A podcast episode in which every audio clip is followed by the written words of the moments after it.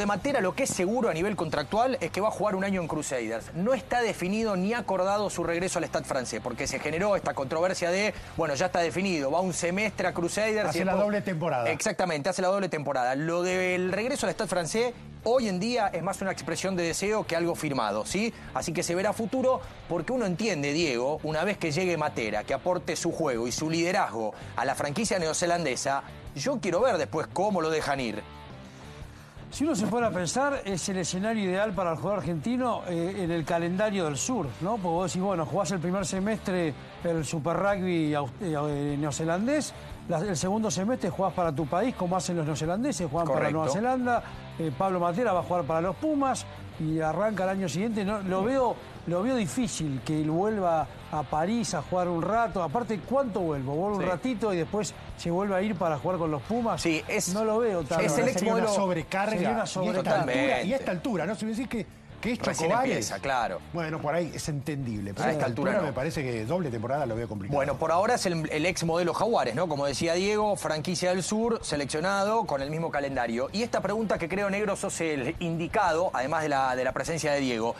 ¿Es el pase más importante del rugby argentino? Contextualizándolo, ¿no? Porque uno dice, y sí, hoy en día el capitán de los Pumas a Crusaders es apuntar a lo máximo. Pero en los 80, en los 90, hubo otras transferencias resonantes para lo que era aquel contexto del rugby argentino. Exactamente, y quizá por eso conviene nombrarlas, ¿no? Que es un Pato Noriga sumándose a Brambis, que era un equipo ya importante dentro de la estructura del rugby de, Australia, el propio eh, el propio Topo Rodríguez. El Topo Rodríguez se, se, va a un club primero en Australia y después se gana un lugar en los Wallabies, siendo un jugador realmente muy importante en la primera línea eh, histórica de, Australia. Y después los muchachos, sobre todo los. Ah, bueno, George Allen, por ejemplo. George Allen. Jorge Allen, por ejemplo, jugador Tercera línea del casi. Y de los Pumas, llegó a jugar en Natal. Todavía no existía Sharks. Bien. Año 82, 83. Se emociona Diego, Northern Transvaal. Y Diego, viste, volvemos, volvemos a esa época, ¿no? Diego, déjalo, soltalo. Y después, bueno, tenemos que reconocer que, bueno, varios de estos muchachos, inclusive Juan Hernández, que ya está aquí en nuestros estudios, sí. bueno, varios de ellos han estado en clubes realmente trascendentes de Europa, no en el nivel insisto, de lo que es Crusaders hoy por hoy en el mundo del rugby. Hay que recordar que eh, eh, esto del Super Rugby aparece recién a partir del año 96. ¿Sabes qué, quiero destacar? A ver. No solo el pase de un jugador, a ver. sino la incorporación de un DT, que para mí fue resonante y no, y no siempre tomamos consideración. ¿Marcelo? Marcelo Arnaldo Freda, entrenador de Leicester. Leicester en ese momento si no era el mejor club de Europa, estaba palo y palo con Stade Lucien. Recordemos, posterior a lo que fue el, el, Mundial 2007. El tercer puesto en Francia. Exactamente. Bueno, mira, Negro, tenemos esta placa, ¿eh? Ya te pregunto, Diego, alguno de los pases más resonantes, ¿no? Insistimos, por el momento del club en el cual se incorporaron los argentinos. Pato Albacete a una generación de Toulouse que marcó época. Exactamente, y además todo lo que, lo que representó Albacete en Toulouse, un jugador hiper respetado, un símbolo de Toulouse y ya con eso hay que sacarse de sombrero. Muy bien, lo propio de Juan Martín Hernández, que ya tenía un nombre propio a nivel internacional, que era considerado uno de los mejores del mundo, pero claro, su intención de jugar el Super Rugby, algo que era desconocido para el rugby argentino, y su desembarco en Jarks. Lo mencionado Noriega Brambis, Arviso Abrib, aquel Brib era campeón de Europa. Sí, había salido campeón de Europa, por eso lo destacamos, el pase de Lisandro, eh, en un momento en el cual eh, para los jugadores argentinos implicaba no jugar en los Pumas. Correcto. Ahí la valentía de Lucho Gradín como presidente de la Unión, peleándose con todo el mundo, con todo el establishment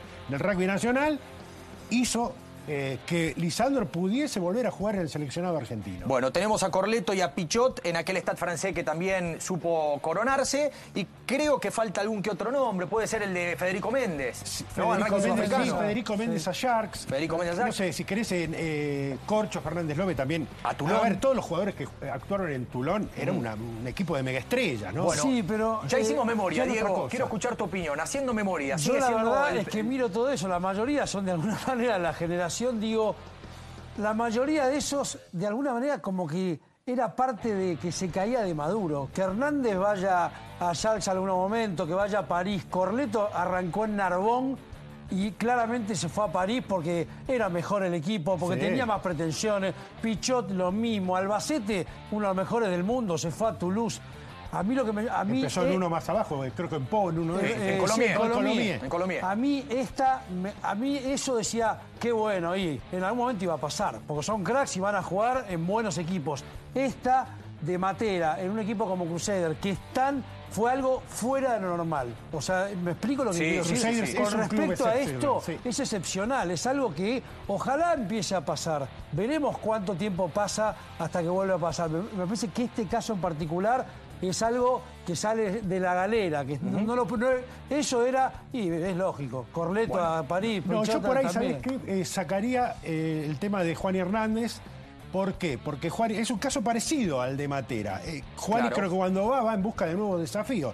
No, sal- él ya estaba consolidado, había sido figura de, de un equipo campeón de Francia, hablo del Stade francés, y va a probar suerte a Sharks porque tenía ganas de jugar el Super Rugby, imagino. Bueno, Pero coincido con, él- con eso, pero Sharks no, No te era daba Crusader, esta, esta- este semblante Totalmente. que te da Crusader. Esta magnitud que tiene como equipo magnitud, exactamente. Bueno, la decisión de Pablo Matera es estrictamente deportiva. Siente que en Christchurch puede todavía dar un salto de calidad como jugador y tiene que ver con eso. Se traslada de una de las ciudades más lindas del mundo, como es París, a una quizás de las más hostiles de Nueva Zelanda, como lo es Christchurch. El desafío es enteramente deportivo y poder seguir sumando adeptos para que se desarrolle de la mejor manera su carrera como deportista. Hablando de excelencia y lo que significa el rugby profesional, está con nosotros Juan Martín Hernández que charlará al respecto del desembarco de Pablo Matera allí en Christchurch. Juan Martín, ¿cómo estás? Bienvenido, siempre un placer tenerte. El placer es mío estar acá con ustedes, siempre. Eh, es la transferencia, porque en el rugby no hay transferencia, pero vamos a llamarla de esa manera. ¿Más resonante la historia del rugby argentino?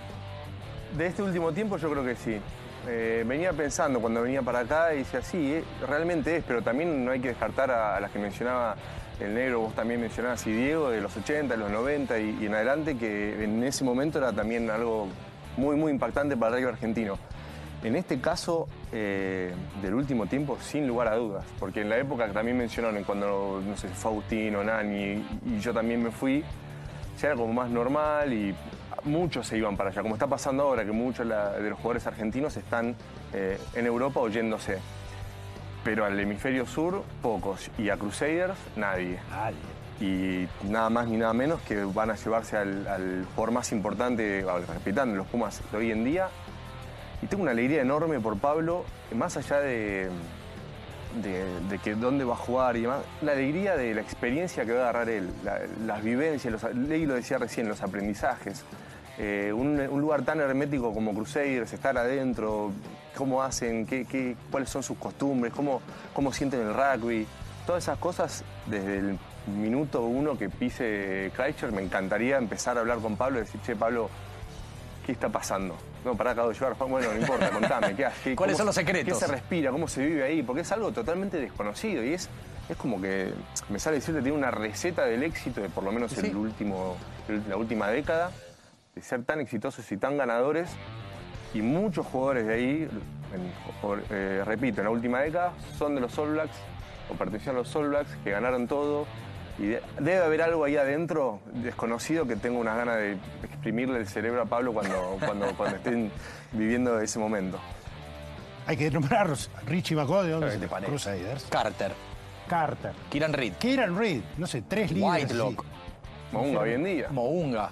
Sí, No, sí, no, sí. es Cuna de All. Blacks, indudable. ¿Y por qué crees, Juan Martín, que este equipo puso los ojos en, en Pablo Matera? No sé, la verdad no sé, se habrá dado algo excepcional.